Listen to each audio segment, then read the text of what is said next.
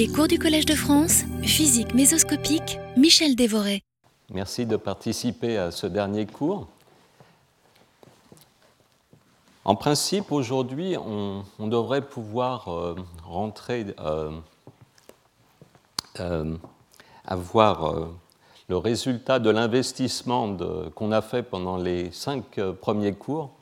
Je, je, réalise que ce formalisme déstabilisateur est quand même assez complexe. Ça vous a demandé, et ça m'a demandé un certain effort de digestion, mais normalement aujourd'hui, on devrait euh, pouvoir euh, récolter euh, toute la puissance de ce point de vue sur la physique quantique. Donc, dans ce dernier cours, je vais aborder la question de la correction quantique des erreurs, qui, de mon point de vue, est vraiment une, invention miraculeuse.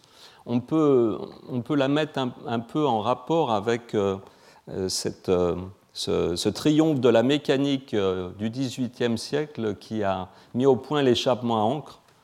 une invention extrêmement astucieuse qu'on attribue en général à Huygens, dans laquelle on pouvait, pour la première fois, entretenir le mouvement d'un pendule sans affecter sa période. C'est-à-dire qu'on pouvait vraiment, c'était le départ euh, en quelque sorte de la mesure moderne du temps. Euh, et donc, euh, comme vous le savez, c'était à l'époque très lié au problème de la mesure des longitudes, qui était absolument crucial pour la navigation maritime. Donc on avait d'un côté un, problème mécanique fondamental et puis des applications très importantes. Et la, correction erreurs, quantique des erreurs est à mon avis un peu euh, une, euh, réalisation euh, à la fois théorique et pratique considérable pour le traitement quantique de l'information.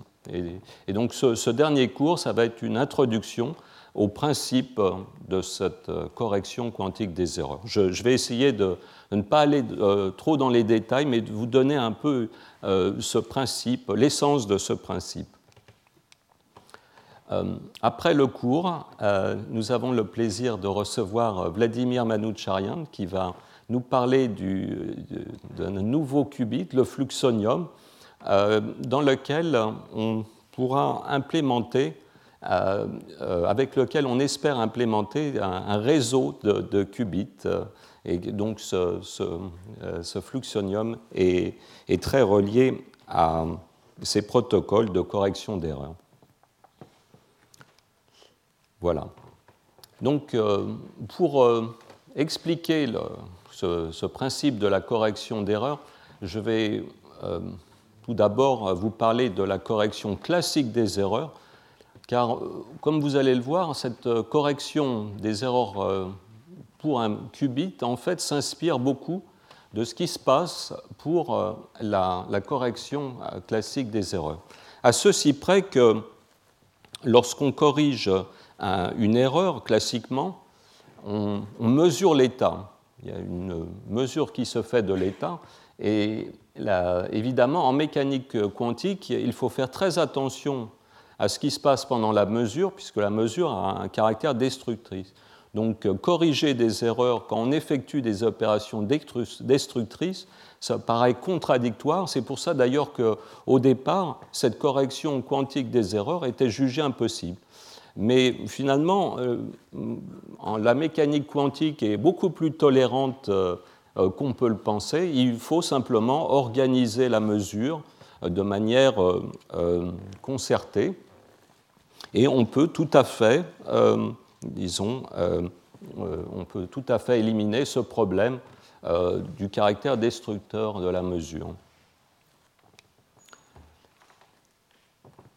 Alors d'abord, parlons des erreurs. Alors ici, euh, j'ai choisi pour commencer une erreur très simple, euh, donc, euh, où un bit classique simplement passe de l'état 0 à l'état 1 et vice-versa.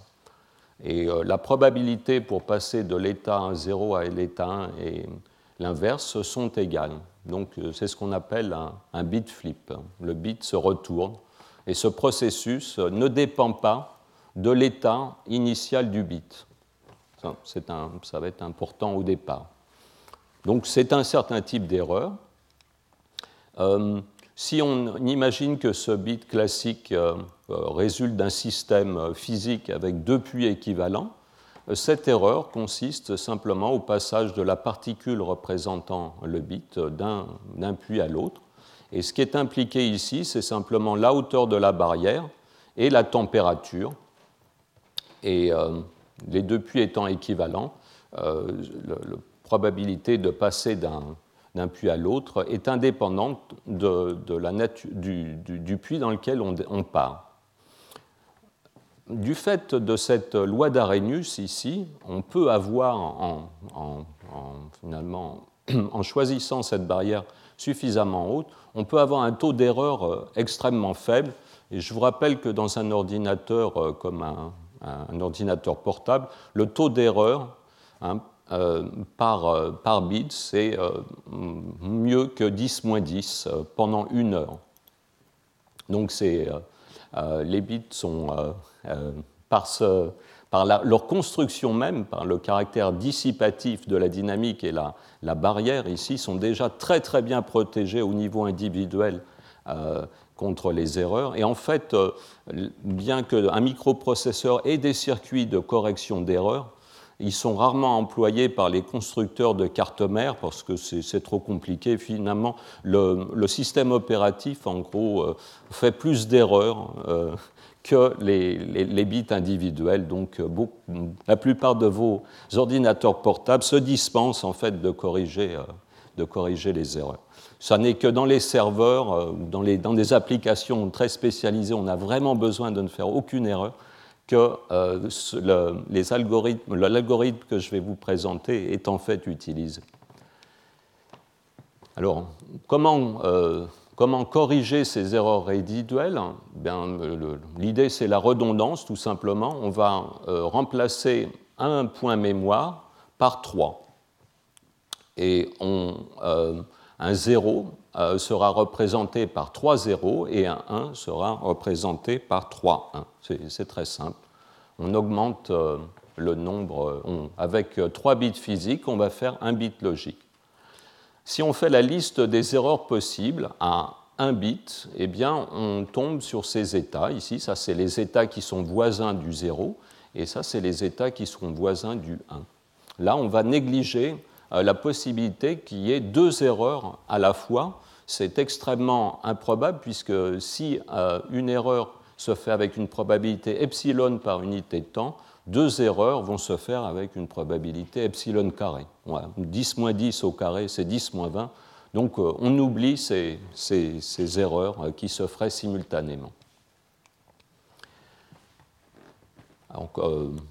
Comment corrige-t-on ces erreurs? C'est très simple, on va, faire intervenir deux bits auxiliaires qui vont mesurer la parité euh, euh, des deux premiers bits et des deux seconds. Donc E, ça va être la parité euh, du bit B2 et B1.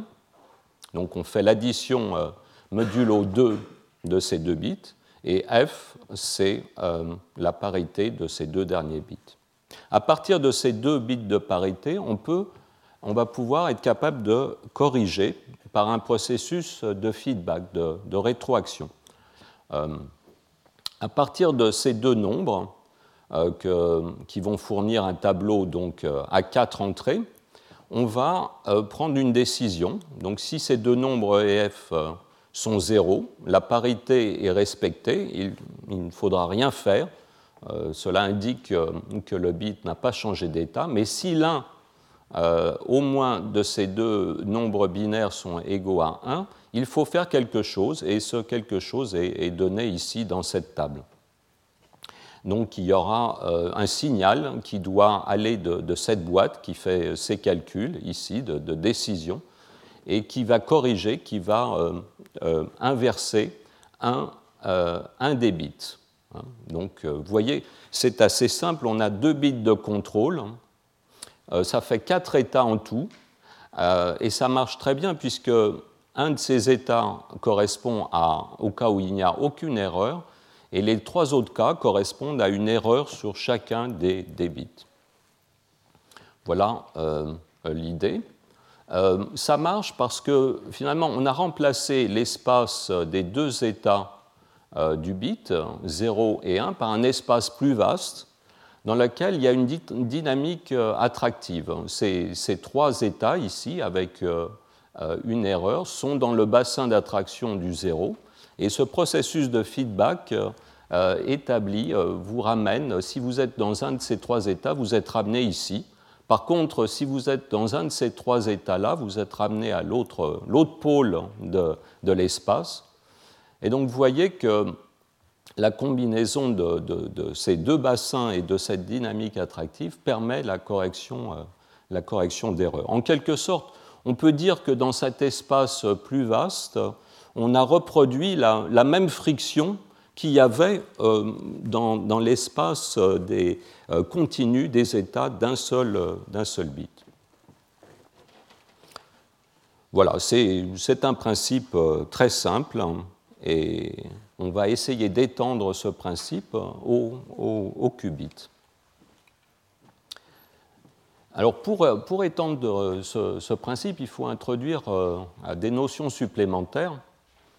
Parce que cet espace à 3 bits ne va pas suffire, on va introduire d'une manière générale euh, une contrainte, cette contrainte de la parité, euh, on va l'étendre à plusieurs bits. Et là, on a supposé qu'on a n plus 1 bit, donc qui forme un, vecteur, et on va imposer euh, euh, une contrainte, on va imposer le fait que la somme euh, modulo 2 de ces bits fasse 0. La somme, on va l'appeler E, E c'est en quelque sorte, ça va être le signal d'erreur, et dans l'état normal de fonctionnement, ce E doit être mis à 0. On va, on va imposer en fait euh, on va faire en sorte qu'il y ait un circuit qui maintienne ce E dans la valeur 0. Ce E va nous permettre de détecter s'il y a une erreur. En effet, si on, détecte le passage de, E égale 0 à E égale 1, on saura qu'une erreur s'est produite. Mais évidemment, vous voyez qu'en général, si on a n bits comme ça et on surveille E, on saura qu'une erreur s'est produite, mais on ne saura pas où. Donc, vous voyez qu'il va y avoir euh, il va falloir euh, euh, introduire plusieurs de ces contraintes, plusieurs de ces bits, pour euh, être capable de non seulement détecter les erreurs, mais aussi de savoir quel bit il faut corriger. Et le critère est assez simple. Le nombre de ces bits d'erreur, eh bien, si vous élevez 2 à la puissance de ce nombre de, de bits d'erreur, vous avez le nombre de configurations d'erreurs possibles et ce nombre de configurations des, signaux d'erreur possibles doit être évidemment supérieur ou égal au nombre de bits à corriger plus 1, puisque vous pourriez ne pas avoir fait d'erreur. Vous voyez, c'est un critère assez simple, et vous voyez que bon, euh, si vous augmentez euh, le nombre de, de bits d'erreur lorsque vous augmentez le, nombre de, bits, eh bien, euh, vous allez pouvoir corriger les erreurs. Vous voyez même que c'est assez, euh, euh, finalement, assez favorable, puisque le, nombre de bits d'erreurs que vous consacrez à la correction croît comme le log du nombre de bits à corriger.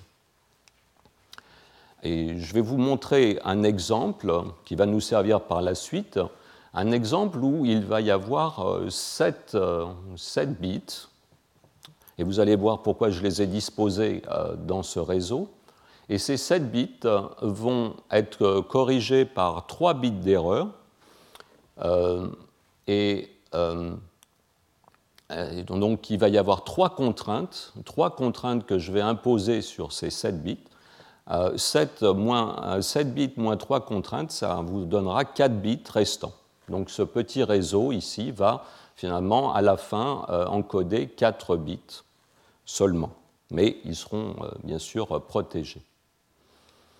Alors, ça marche de la façon suivante, ces, ces 3 bits d'erreur ici vont surveiller euh, ce qui se passe sur ces, sur ces 3 plaquettes ici. Vous voyez, ces, ces 7 bits dessinent une espèce de cube dont vous voyez, vous voyez trois faces Voilà. Et au centre de ces faces, vous avez disposé ces fameux bits qui surveillent les erreurs.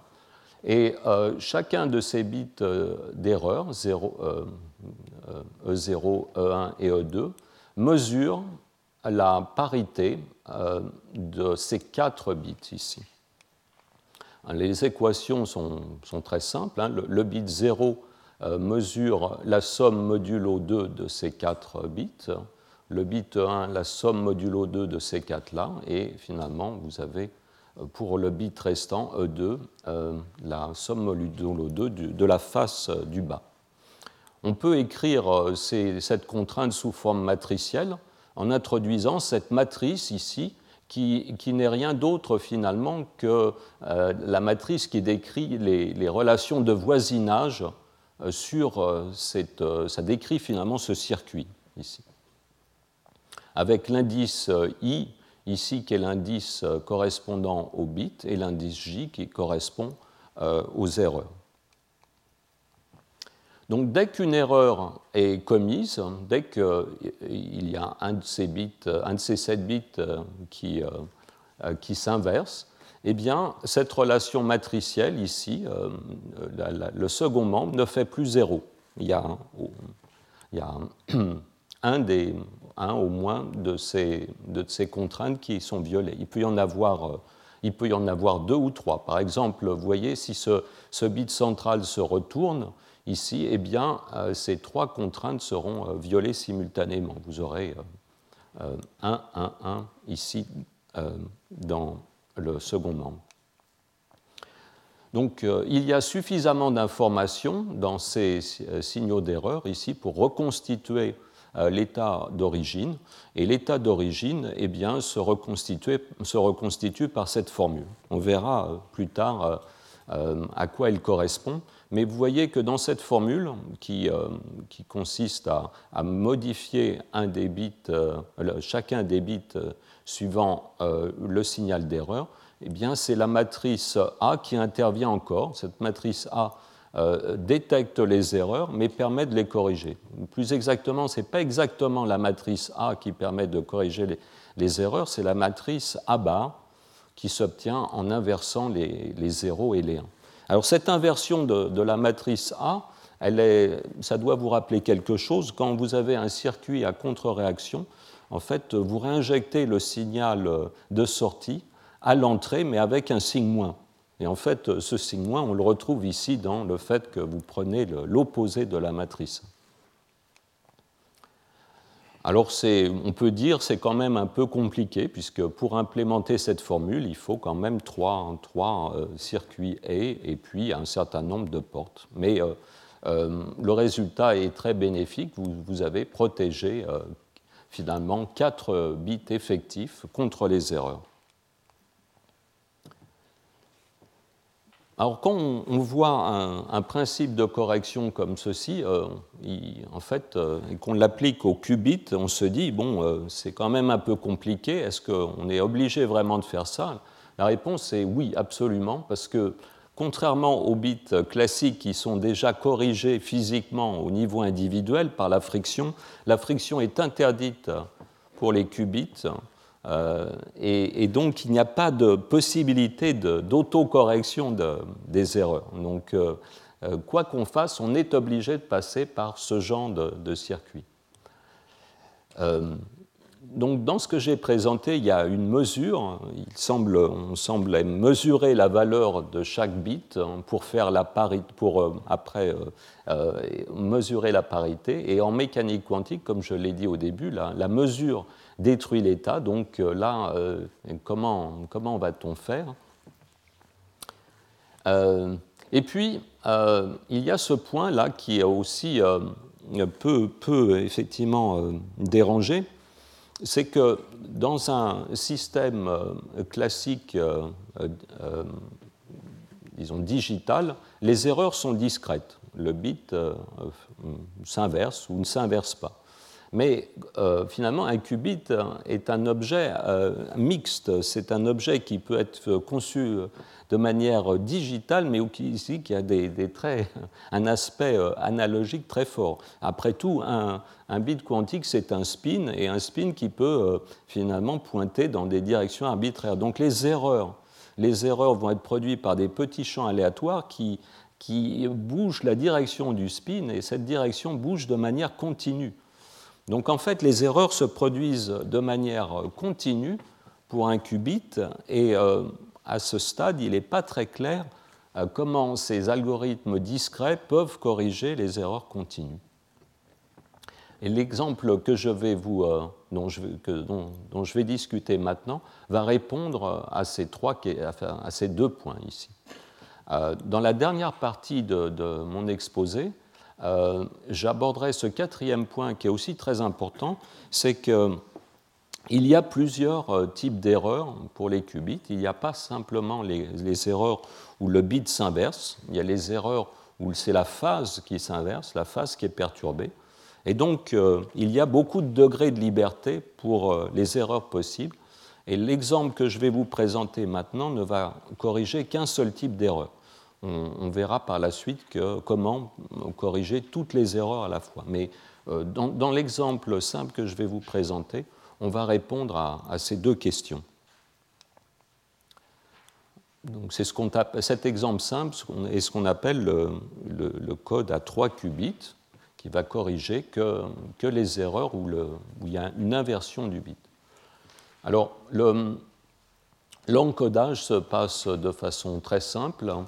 On, part de cet état général du, qubit et par ces deux euh, euh, contrôles non, euh, on va faire un état intriqué qui ressemble tout à fait à celui de cet état GHZ dont on a parlé dans les deux derniers cours.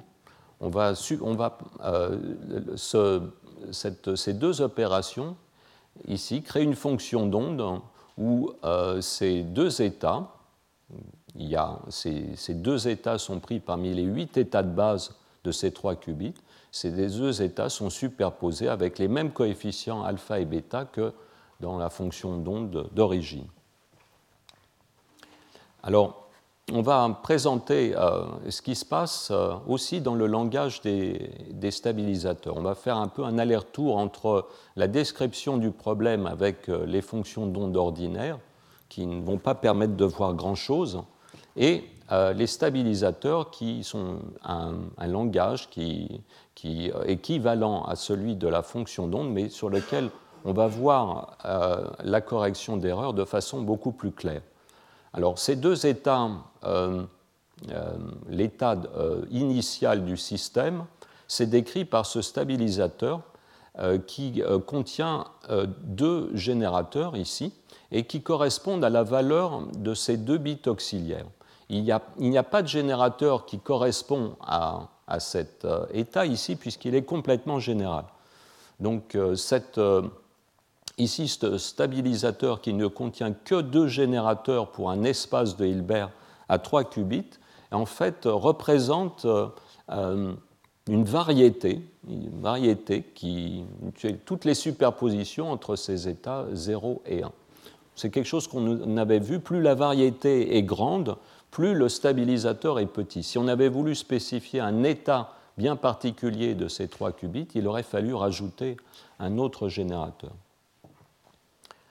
Après cette euh, opération d'intrication, euh, ces deux générateurs euh, deviennent ceux-ci.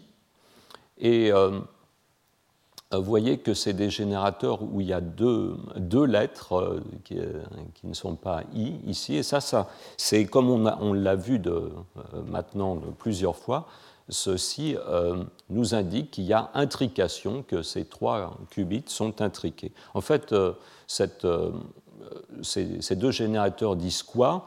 Ils disent si vous mesurez euh, la parité de ces deux qubits, vous allez trouver plus 1. Si vous mesurez la parité de ces deux-là, vous allez trouver plus 1. Donc ces, deux générateurs nous disent qu'il y a euh, deux bits qui sont 1 ici, mais ces bits ne sont pas localisés quelque part, c'est des, bits qui euh, décrivent les corrélations entre les qubits. Voilà où est stockée l'information qui, au départ, était dans des qubits individuels. Cette information, maintenant, s'est répartie sur le système. Alors ce stabilisateur, ici, on peut le modifier euh, il est équivalent, si on, fait un produit entre ces deux, les, deux termes ici, on, le met sous cette forme plutôt d'une corrélation entre les deux euh, premiers qubits ici et puis euh, les deux seconds. C'était absolument équivalent. Et vous voyez, on retrouve ici la même chose. Vous voyez que ces deux générateurs représentent la même information que ces deux bits classiques E et F que j'avais introduit précédemment. Il mesure euh, finalement la parité entre ces deux premiers qubits et la parité entre ces deux, deux seconds, euh, deux derniers qubits. Maintenant, euh, imaginons qu'une erreur se produise. Alors, cette erreur est du type bit flip, on inverse le bit, et ça, ça correspond à l'opération X. Donc, une rotation, en fait, de pi autour de l'axe X.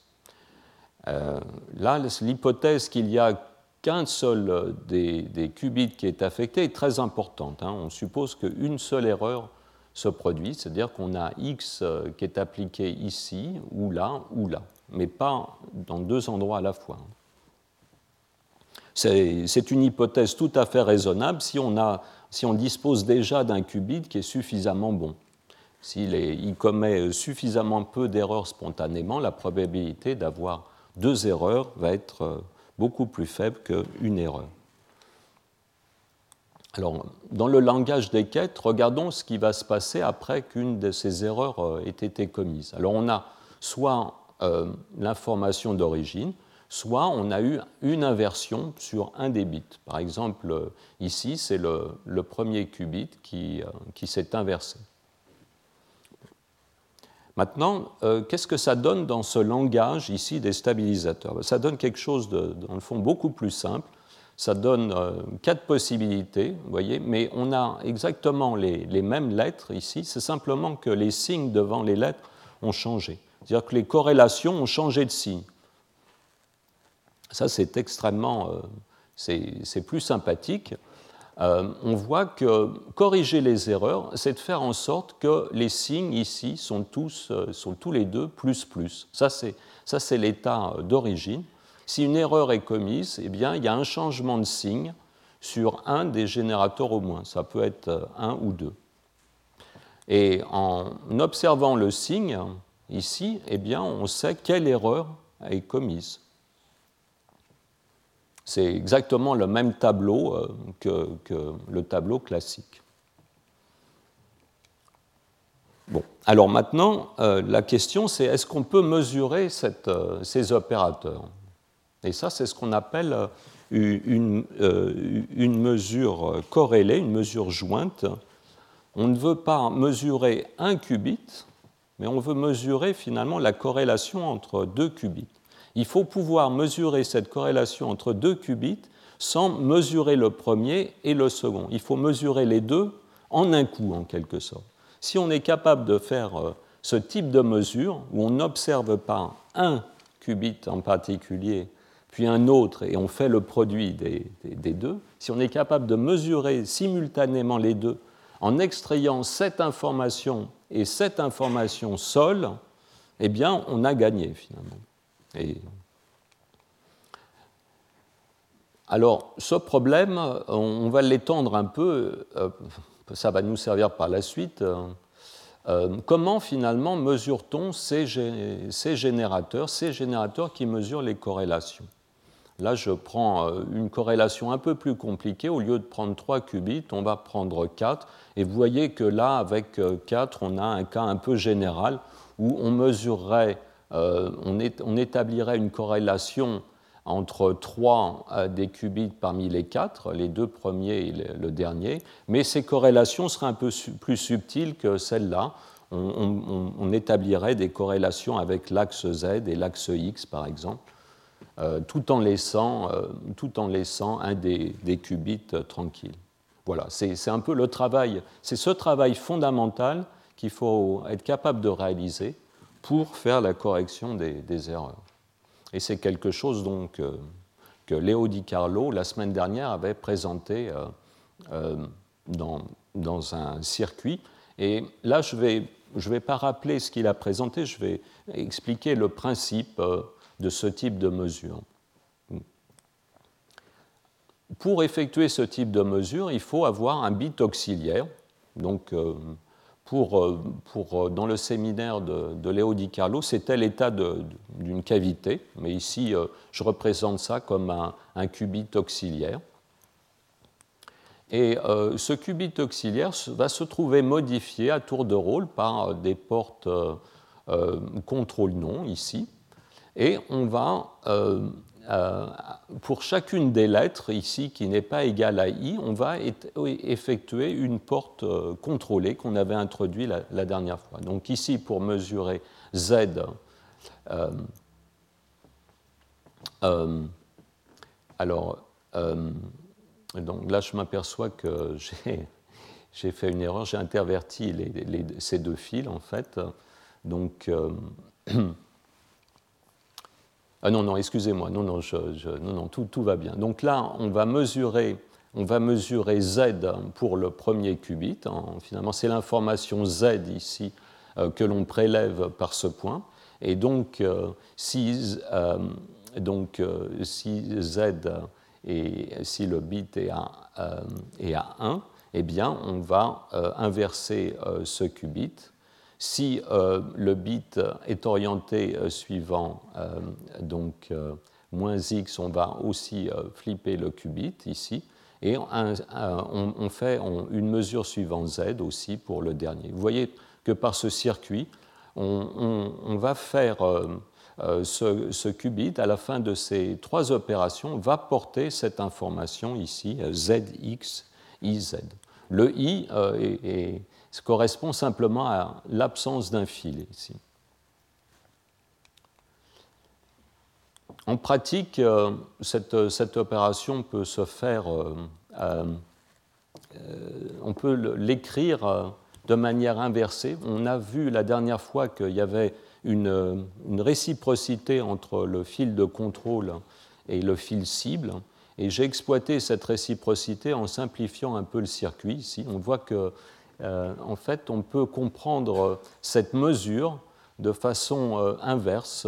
On peut dire que, en fait, euh, une opération dans laquelle ce fil qui est destiné à recevoir le résultat contrôlerait une rotation suivant z, suivant x et suivant z, eh bien, effectue cette mesure.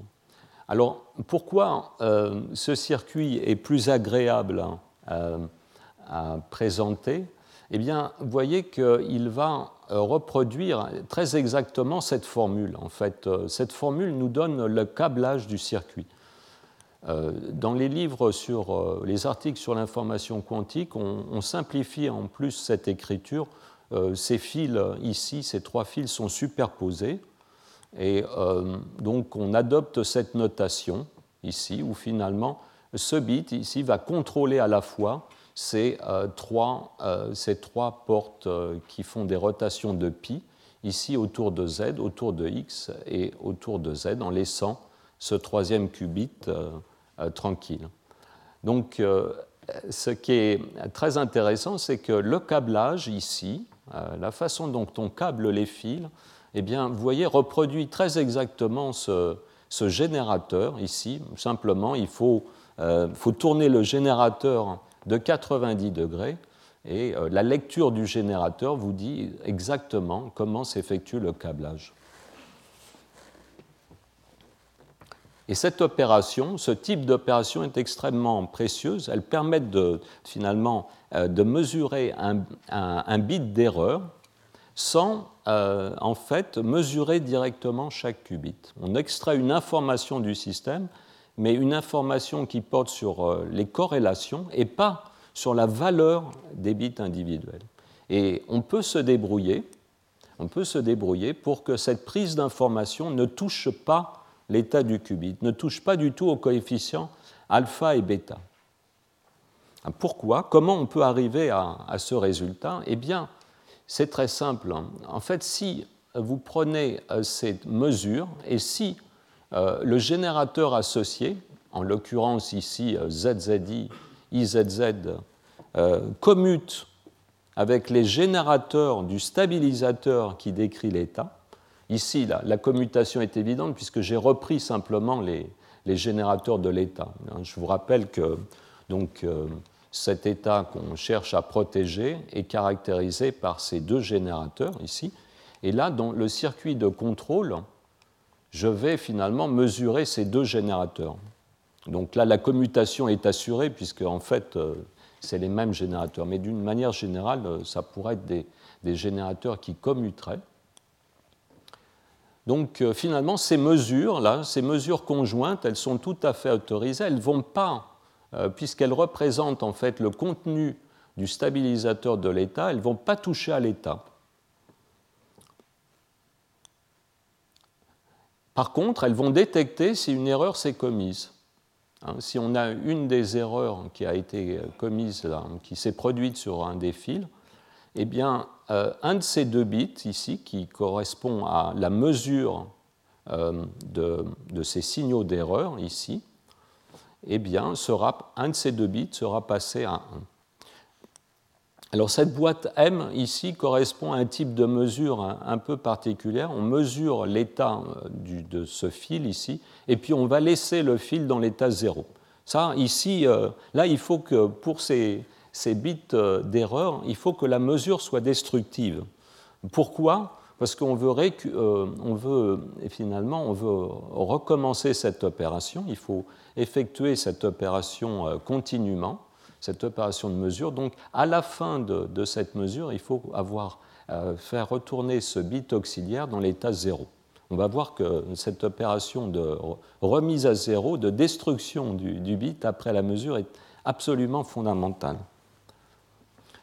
Alors là, ici, euh, à ce stade, on, dispose du signal qui nous permet de dire si une erreur c'est commise ou non et où. Et euh, en fait, on réinjecte euh, ces deux bits ici qui sont classiques dans le système quantique par l'intermédiaire de ces trois portes qui sont des portes conditionnelles qui vont effectuer une opération de bit flip, une rotation de pi, mais conditionnée sur la valeur de ce produit ici. Alors vous allez me dire, bah, c'est euh, comment comment on choisit finalement ces combinaisons, mais vous voyez la recette est extrêmement simple. En fait, euh, f bar, c'est non f, et savoir si on met une barre ou non, ben, c'est très simple. Si, vous voyez, si, si vous, sur ce canal f ici, il y a un i, un i c'est une barre, et donc vous mettez une i c'est une barre verticale, ici vous mettez une barre horizontale sur le f. Vous voyez, ça marche. Ici, vous n'avez pas de barre parce que vous n'avez pas de, i. Ici, vous avez un i et vous mettez une barre sur le. C'est un peu plus clair ici, euh, comme ceci. Vous voyez, ici, vous, ne faites rien, mais en fait, vous faites euh, l'opération i, c'est-à-dire qui, n'est pas triviale. Hein. Quantiquement, i, ça veut dire que vous maintenez le qubit dans son état euh, tel quel. C'est pas si facile. Hein, il, faut se battre contre T1. Donc euh, ici, vous faites I et donc euh, vous décorez le, F ici de, cette barre. Vous voyez que ici, euh, dans le fond, tout ce que vous faites, c'est vous faites une mesure du système, une mesure que vous avez bien choisie, pour qui n'affecte ne, pas les coefficients alpha et bêta. Vous avez bien choisi cette mesure, mais l'espace est assez vaste pour être capable de trouver une telle mesure. Et le résultat de la mesure, bah, vous le réinjectez avec un signe moins, une espèce de signe moins. C'est un signe moins pour les, qubits, là, c'est des rotations. C'est plus subtil qu'une simple soustraction, mais le principe est absolument le même. Vous voyez, on, applique les bonnes vieilles recettes de l'électronique de base où vous avez un, un, ampli opérationnel et pour maintenir une consigne, ici, ben, vous réinjectez euh, un signal à l'entrée avec le signe moins. On fait exactement la même chose, c'est dans un espace euh, plus vaste avec euh, plus de dimensions et, des variables qui ne sont pas des variables habituelles, qui sont des, des spins, mais finalement c'est très semblable. Alors, arrivé à ce stade du raisonnement, il y a quand même quatre questions à débattre. Oui? Ah oui, alors, oui, alors, oui, alors c'est très, important. Pourquoi ça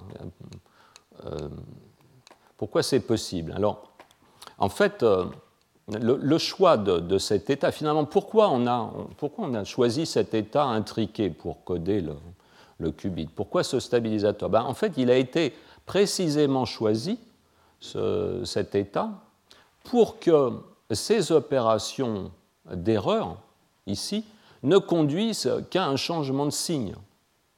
C'est ça l'astuce.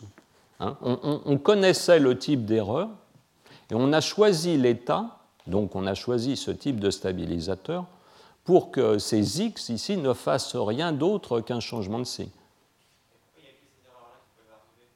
Pardon? Ah oui, oui, oui, oui, oui, oui. Non, mais j'ai bien, bien dit que pour l'instant, j'allais me concentrer sur un cas simplifié. Hein, et effectivement, euh, non, non, c'est vrai. Là, je ne corrige pour l'instant que ces erreurs-là je vais, dans la deuxième partie de mon exposé, je vais parler de la correction euh, tout à fait générale des erreurs, qui est beaucoup plus subtile. Mais là, ce que, dans, cette première partie, je voulais vous faire sentir euh, comment, pour un type d'erreur bien particulier, on peut envisager un système de mesure et de feedback qui corrige ces erreurs-là, sans effectivement passer par des opérations qui allaient détruire l'état. Mais effectivement, je suis, d'accord, pour l'instant, euh, j'ai quand même euh, spécialisé le problème et je ne pourrais pas faire d'informatique quantique si je n'avais pas un moyen sûr de corriger toutes les erreurs.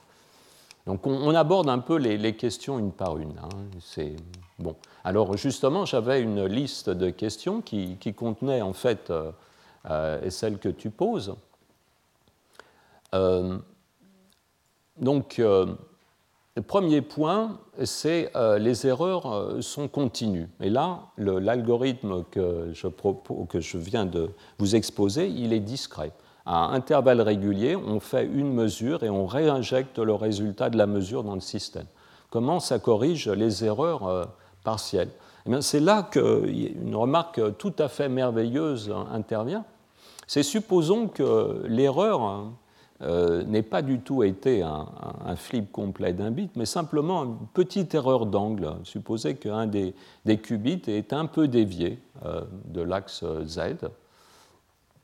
Euh, eh bien, en fait, cet algorithme de, correction d'erreur, ici, qu'est-ce qu'il fait? Quand je fais mesurer ces générateurs, ici, quand j'inspecte le stabilisateur du code, eh bien, je force le système à déclarer s'il a fait une erreur ou non.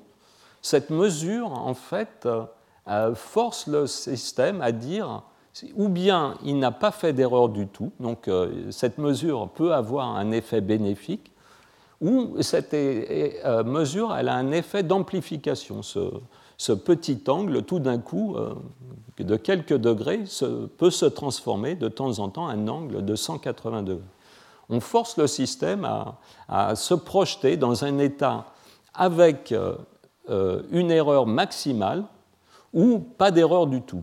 C'est extrêmement euh, puissant quand on y pense. Hein. c'est là où c'est extrêmement intéressant de réfléchir à, ceci, parce qu'on voit bien qu'en mécanique quantique, il y a une tension entre le discret et le continu. On a un peu les deux choses présentes à la fois, et ces algorithmes euh, vraiment mettent, euh, cette tension en, lumière. Donc, euh, donc, la réponse à cette remarque, c'est que oui, cette correction discrète des erreurs corrige aussi les erreurs continues. Le, ce que le circuit que je vous ai présenté, c'est un circuit donc, de, de contre-réaction et dans cette contre-réaction, ici, fait intervenir euh, une mesure et une réinjection de la mesure dans des portes euh, finalement contrôlées classiquement. Donc euh, cette boucle de, contre-réaction, elle va passer par l'extérieur du, circuit.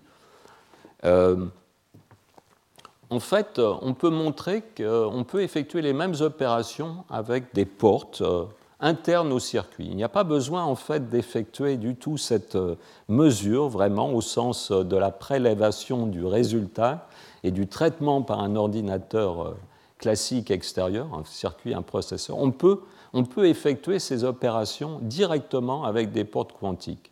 Et ça, c'est extrêmement passionnant parce que si on doit euh, faire cette opération, cette boucle à très haute vitesse, eh bien, il est évidemment souhaitable de ne pas passer par l'extérieur, ce qui va ralentir les opérations. Mais le prix à payer, c'est que les portes euh, de, rétroaction ici vont être plus compliquées. Il y a plus de hardware donc, euh, bon, là, il y a un compromis un peu délicat à opérer et euh, les différentes équipes dans le monde qui essayent d'implémenter ces algorithmes se posent ce genre de questions. Dois-je dois compliquer le, circuit, euh, faire plus de portes quantiques et que je pourrais faire plus rapidement, ou doit-on utiliser moins de pièces et puis passer par l'extérieur? Ça, c'est un problème qui n'est pas euh, pas vraiment, cette décision ici, elle n'est pas encore vraiment euh, faite.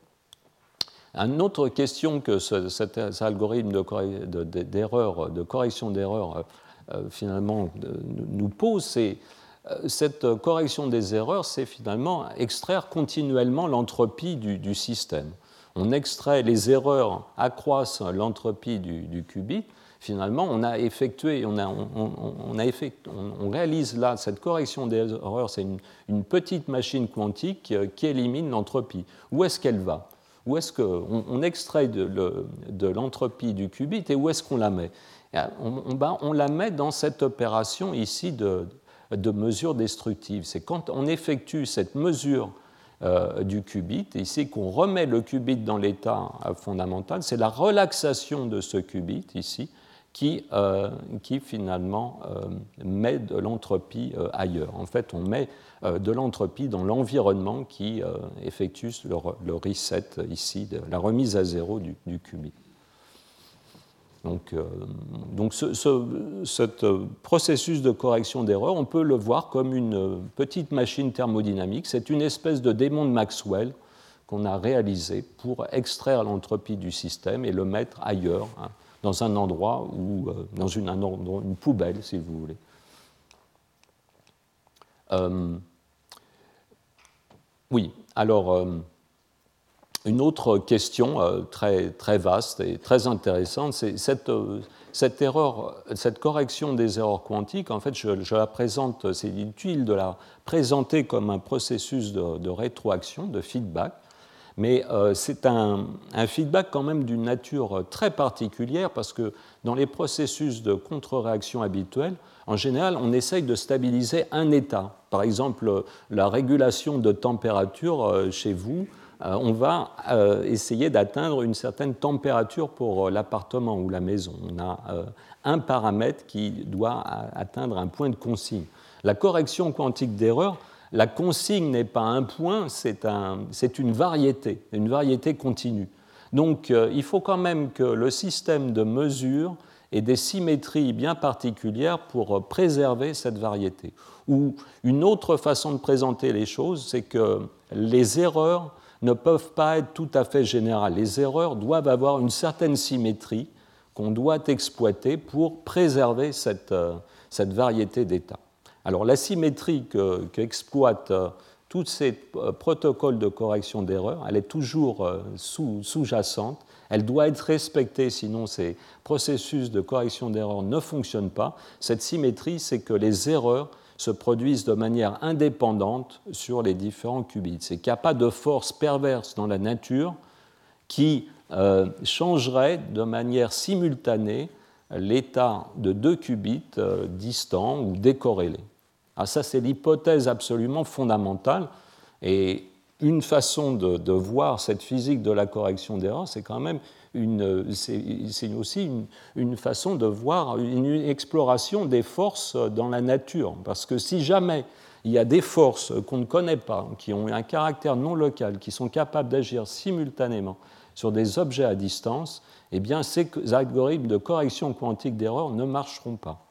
Et donc, euh, il, y aura, il, y aura, il peut y avoir des limites. Mais enfin, pour l'instant, euh, on n'a aucune indication que ces forces existent. Et donc, bon, jusqu'à preuve du contraire, cette correction quantique d'erreur doit, doit fonctionner. Alors pour, là, je vais aborder la, question posée précédemment, c'est comment finalement on va corriger toutes les erreurs et qu'est-ce que ça veut dire qu'il y ait plusieurs types d'erreurs. Ben, déjà, au niveau d'un seul bit classique, euh, il y a déjà des, complications. Vous allez sentir que quand vous faites une erreur sur un bit classique, en fait, euh, les erreurs qui affectent le 1 euh, peuvent être différentes des erreurs qui affectent le 0. Par exemple, votre 1 peut être fragile et votre 0 très robuste. C'est ce qui se passe, par exemple, si vous avez codé de l'information avec un puits asymétrique. Vous avez tendance à détruire le 1, mais pas le 0 ce type d'erreur n'est pas une, euh, une, erreur où vous simplement vous inversez le, le bit. Cette inversion dépend de l'état. Ça, c'est un type d'erreur plus difficile à corriger. Et euh, ce type de complication euh, se produit, disons, cette, cette, complication des choses est encore plus, plus difficile pour le bit quantique. Voilà des, exemples d'erreurs qui ne sont pas contenus, qui ne, qui ne correspondent pas simplement à une inversion du qubit, hein, une inversion du 0 et du 1. C'est ce qu'on appelle ici le, euh, le, le, flip de la phase. Hein, si votre euh, qubit ici est lié à un bit euh, que vous ne contrôlez pas, qui fait partie de ce qui s'appelle l'environnement, qui est tous les bits de, tous les qubits de la nature que vous ne contrôlez pas, eh bien cette opération, où pourtant vous avez l'impression que votre, votre bit ici ne fait que contrôler un bit extérieur. En fait, comme vous le savez, il y a cette action en retour euh, de l'environnement sur le qubit. en fait, ça, ça correspond à une porte Z euh, appliquée au, qubit. C'est d'ailleurs c'est un flip. Euh, ça, c'est ces fameux flips de phase dont je parlais au début. Il faut corriger ce type d'erreur. Et d'une manière générale, il y a plein d'autres types d'erreurs qu'il faut corriger. Euh, justement euh, les erreurs de relaxation. Euh, votre, donc vous pouvez avoir une interaction de ce type-là entre votre qubit et un bit de l'environnement. On avait vu cette, cette opération, hein. c'est l'opération de, c'est la, meilleure copie que vous pouvez faire de, la, de votre état quantique, c'est la copie destructrice. Vous pouvez le, voir ça aussi comme un, processus de relaxation, l'émission spontanée d'un atome fait est dans cette classe de processus euh, où vous remettez finalement à zéro votre, votre qubit. Vous voyez, ça c'est une, une opération qui n'est pas un simple flip. Et vous pouvez voir cette opération comme en fait une combinaison d'une porte Z et d'une porte X ici. Donc, euh, d'une manière générale, euh, toutes, euh, toutes, les processus d'erreur, vous pouvez les voir comme une succession euh, qui peut être très compliquée de portes Z et de portes X. Vous allez me dire, et les portes Y? Oui, les portes Y, en fait, ce ne sont que des combinaisons de portes Z et X. Donc, en fait, la conclusion de tout ça, c'est que, en fait, il peut y avoir, si vous êtes capable de corriger euh, continuellement les erreurs suivant Z et suivant X, en fait, vous pouvez corriger euh, tous, les, tous, les, types d'erreurs. Ça, c'est un théorème euh, extrêmement puissant que je ne démontre pas ici, bien qu'il y ait une très très grande variété d'erreurs possibles. Dans, qui, cette variété, vous comprenez, c'est la succession, différentes successions de, de, ces, de ces opérations Z et X ici. En fait, si vous êtes capable de corriger chacune de ces opérations, vous, vous corrigez le. Pour, euh, euh, pour, les physiciens habitués à la résonance magnétique nucléaire, cette variété de, processus d'erreur est bien connue, puisqu'en RMN, il y a ce qu'on appelle les, euh,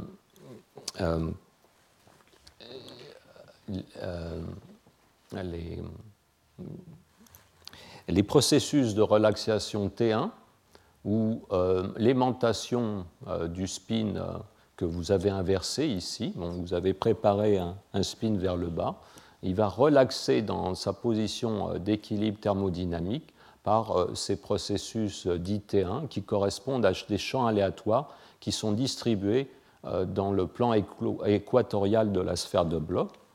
C'est le T1.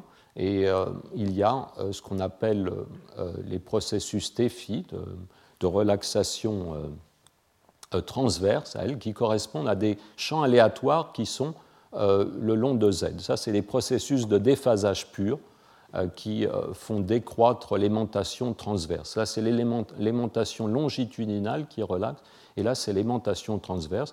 Et le temps de, décohérence, euh, le temps total de décohérence, est donné par une combinaison de ces deux, de ces deux temps, T1 et T phi.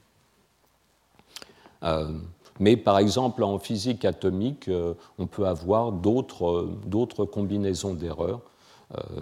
Ce, ces considérations, c'est juste pour vous montrer que l'espace des erreurs est assez vaste, mais euh, miraculeusement, on peut dire, simplement en corrigeant les, inversions de, bits, les bit flips ou les face flips ou les combinaisons des deux, on peut corriger euh, toute cette variété d'erreurs.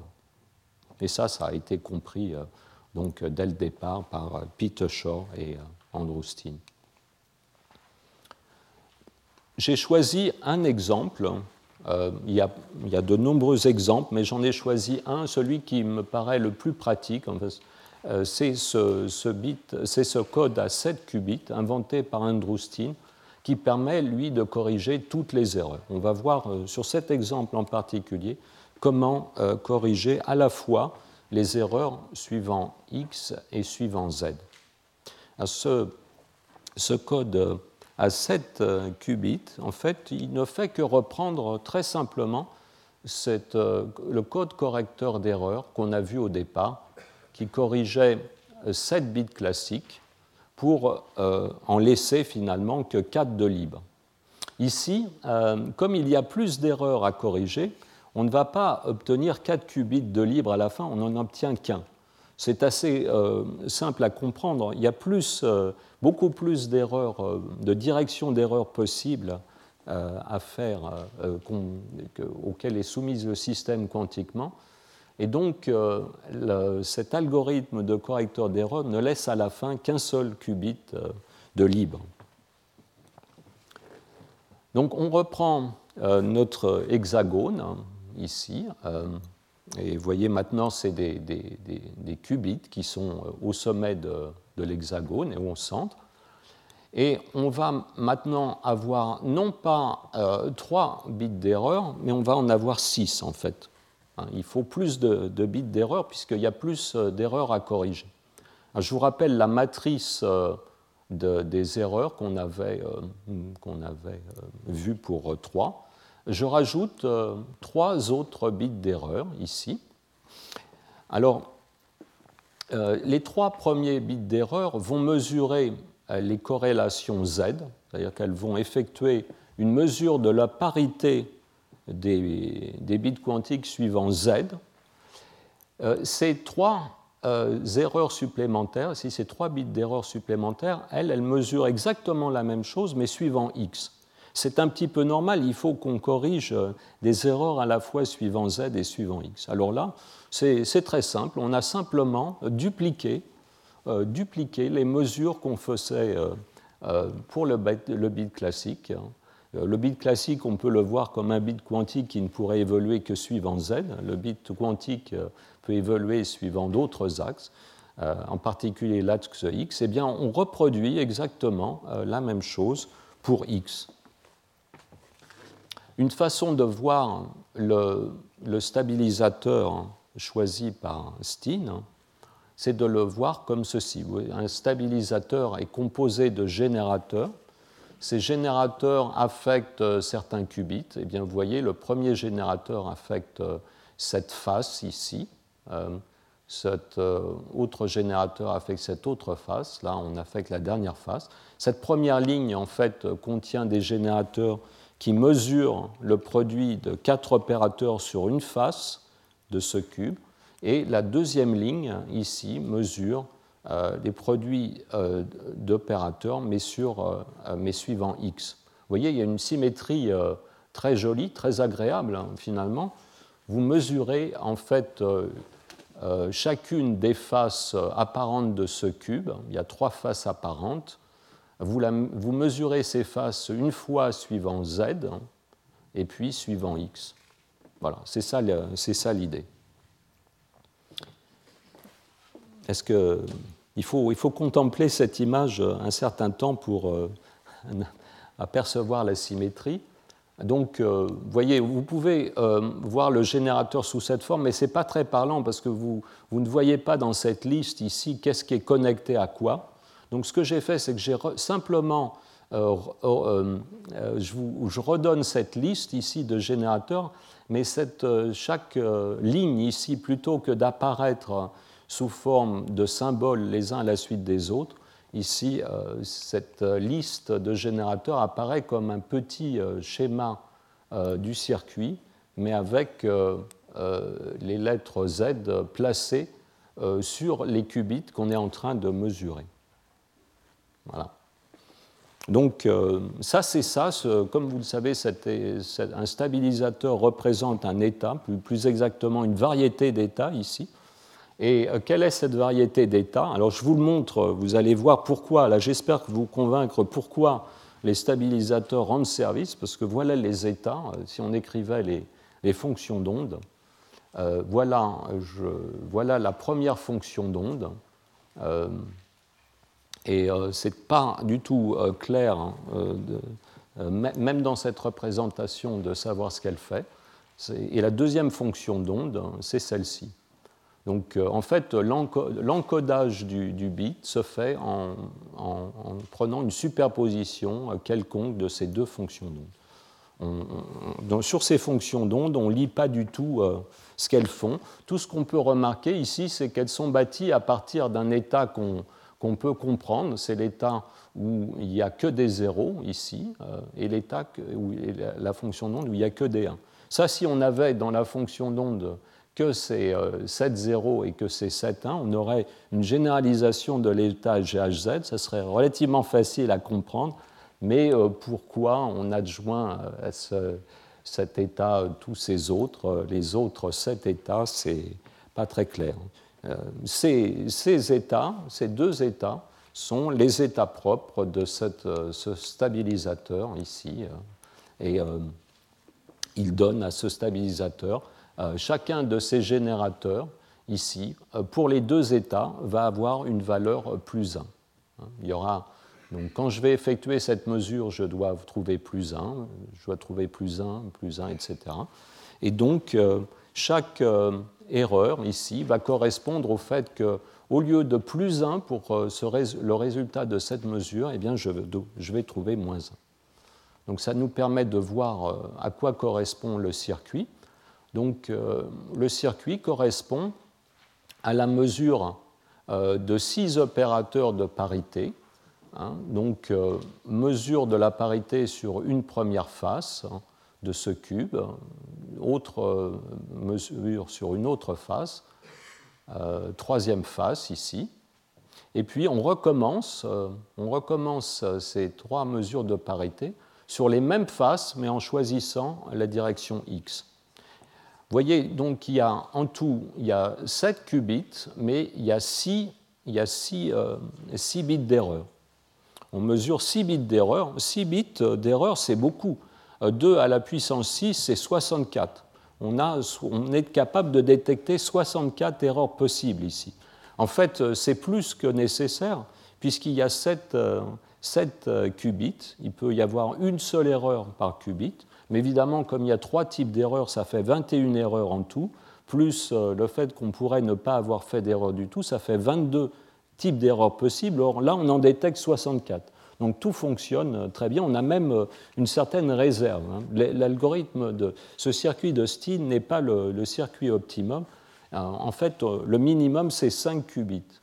Mais je n'ai pas choisi de vous présenter le circuit à 5 qubits parce qu'il est encore plus opaque et en plus, euh, il y a un certain nombre de raisons pratiques qui s'opposent euh, à sa réalisation.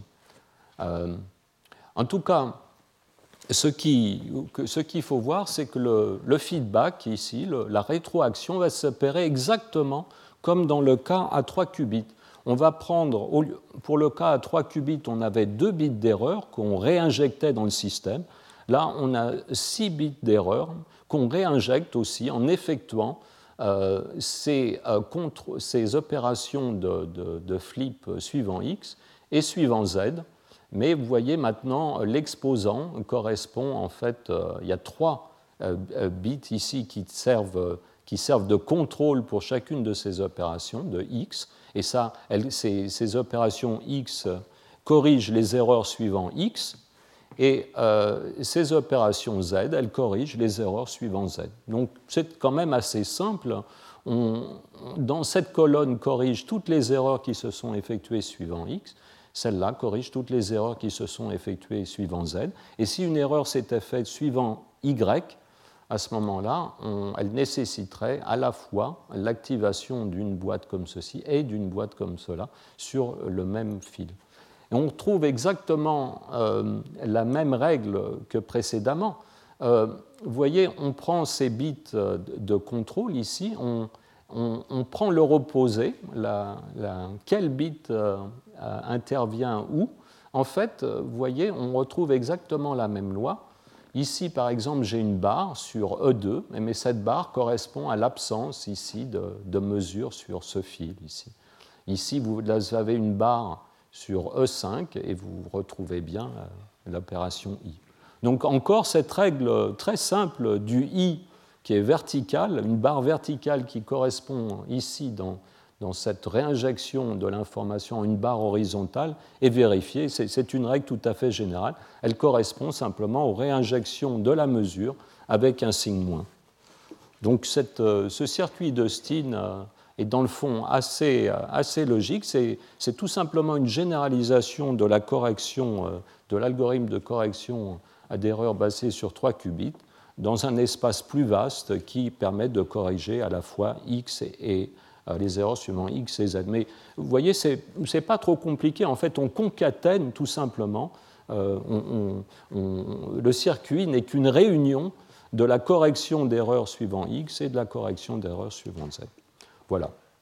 Donc, euh, pourquoi ça marche donc, Je l'ai expliqué. Vous avez finalement plus de, de syndrome d'erreur que nécessaire.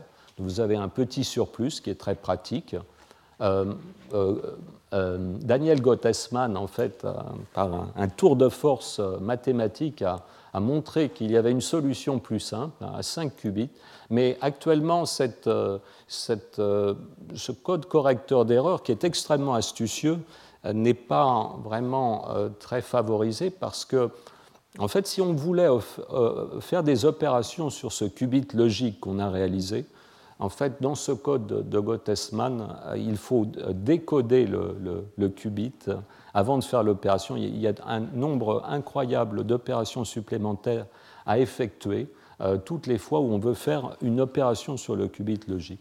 Sur le code de Steen, on a, on a deux qubits de plus, mais on s'y retrouve largement parce que toutes les fois où on va faire une opération sur le qubit, que ce soit une opération à, une logique à un qubit ou à deux, eh bien, il suffit en gros, euh, très simplement, de, faire cette opération sur chacun des qubits, euh, de, ces sept qubits en parallèle.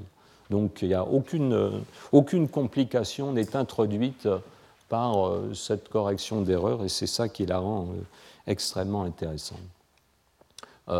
donc, Benoît Dousseau nous avait parlé des codes toriques.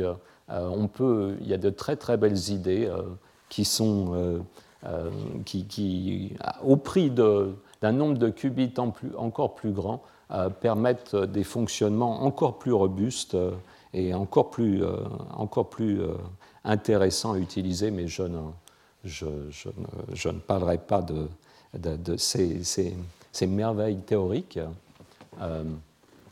ce que je voudrais introduire, c'est le cours de l'an prochain voyez que cette correction d'erreur, c'est un, processus de feedback. Il est quand même assez lourd puisqu'il euh, y a un très grand nombre de mesures qui sont effectuées et un très grand nombre de portes euh, logiques à effectuer dans, la correction.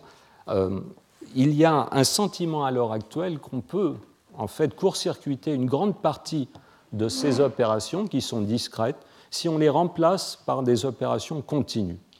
Donc, euh, en fait, avant peut-être de se poser la question de la correction quantique euh, euh, d'erreurs par ces algorithmes discrets, qui ont le mérite d'être quand même relativement clairs théoriquement, et il est très facile de, pouvoir prouver théoriquement qu'ils fonctionnent.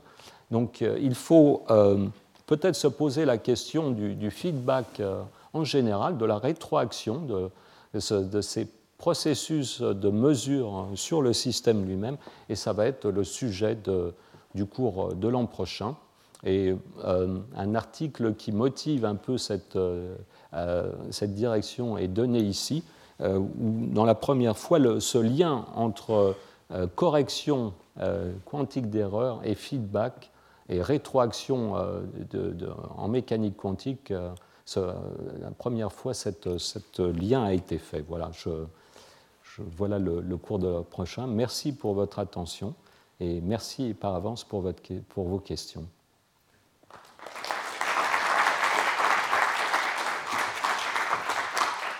Retrouvez tous les contenus du Collège de France sur www.colège-2-france.fr.